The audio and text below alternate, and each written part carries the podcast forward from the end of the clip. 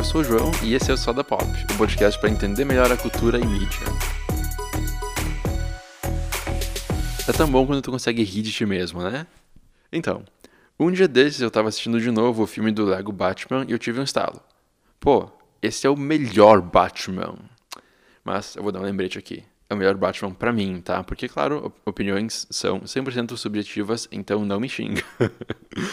mas enfim, tu deve estar pensando. Tá, mas por que, que ele é o Batman favorito do João? Bom, a resposta é um pouquinho mais longa do que tu pode imaginar. Se vocês ouvem o podcast há certo tempo, já devem ter percebido que eu não sou o maior fã exatamente do Batman e Superman ou qualquer personagem tocado pelo Zack Snyder. Dos filmes mais recentes, da DC no caso. E isso não quer dizer que eu sou contra abordagens que complexificam os personagens e humanizam eles. Eu só acho desnecessariamente dark o jeito que o Zack faz as coisas. E o Dark não é só na iluminação e vibe geral dos filmes, é também na forma que o conteúdo é estruturado, sem momentos para quebrar a tensão com humor. E aí que entra o Lego Batman e o Batman dos quadrinhos. Eles fazem isso perfeitamente. O que eu mais curto no Lego Batman e os filmes do Lego, do, dos Legos em geral é a habilidade que eles possuem de conseguir usar um personagem para contar uma história e utilizar esse mesmo personagem para fazer comentários meta sobre o que está acontecendo, estando tão cientes do enredo e da forma que eles estão sendo apresentados e vistos que é quase como se estivessem quebrando a quarta parede. Isso é tipo o que o Deadpool faz, sabe? É algo que Jane the Virgin consegue fazer semanalmente sem problema nenhum na televisão.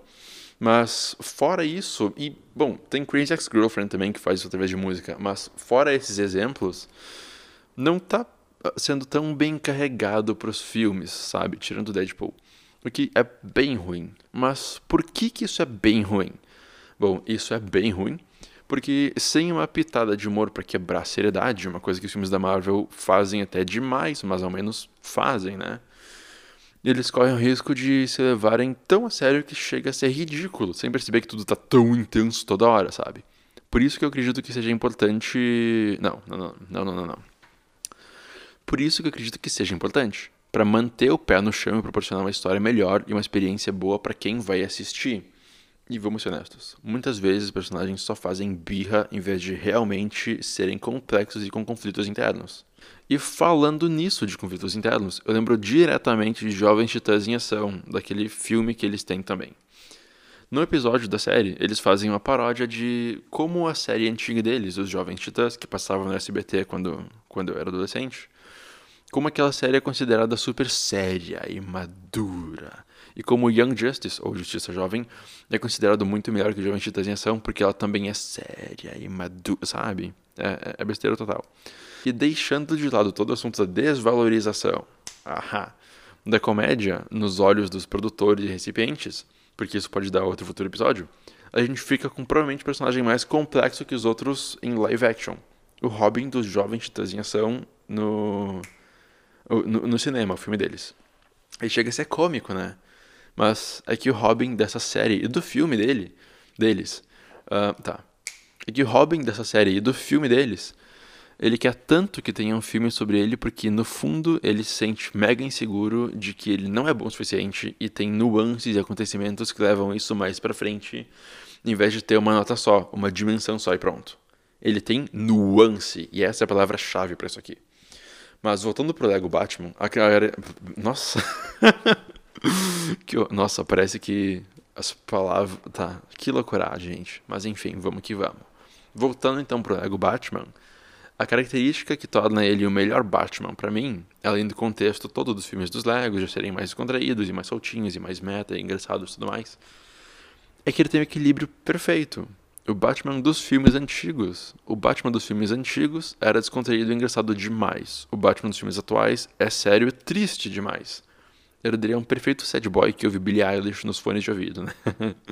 Enquanto o Lego Batman junta perfeitamente o humor e pegada leve do antigo, mas o fato de que os pais dele foram mortos na frente dele, isso faz com que ele tenha dificuldades em conhecer pessoas novas de maneira significativa, como a gente pode ver no filme do Lego Batman, que é meu filme Lego favorito até agora, justamente por esse enredo todo que é muito bom e eles acabam numa música. E vocês sabem que eu adoro filmes que acabam em música, né? Então, é perfeito. Então, o que, que a gente pode extrair de tudo isso que eu falei? Algumas coisinhas, três na real. Uma abordagem dark não faz automaticamente um personagem ser bom. A gente precisa de equilíbrio entre a lua e o sol, entre humor e seriedade, para fazer com que as coisas deem certo, não só no audiovisual, mas na vida toda. E os personagens precisam possuir nuances, áreas cinzentas, não só viver no preto e branco, no certo e no errado. E isso, de novo, se aplica para tudo, não só para um filme ou seriado, sabe? Porque se as coisas forem assim, preto e branco, sem, cinzen sem áreas cinzentas, a gente vai perder muitas oportunidades de ter histórias incríveis. E ninguém quer isso. Bom, muito obrigado por ter ouvido. Um, se tu não está inscrito no feed ainda, por favor, se inscreve, que isso me ajuda bastante. E algo que me ajuda bastante também é tu deixar uma review bem bacana ali no Apple Podcasts para mim. Tipo, leva menos de 30 segundos, se tu for bem rapidinho. E é, é uma coisa bem bacana para mim, sabe? Isso faz a diferença. E, bom, novos episódios virão logo, então, por favor, fiquem ligados no feed. E é isso aí. Até mais.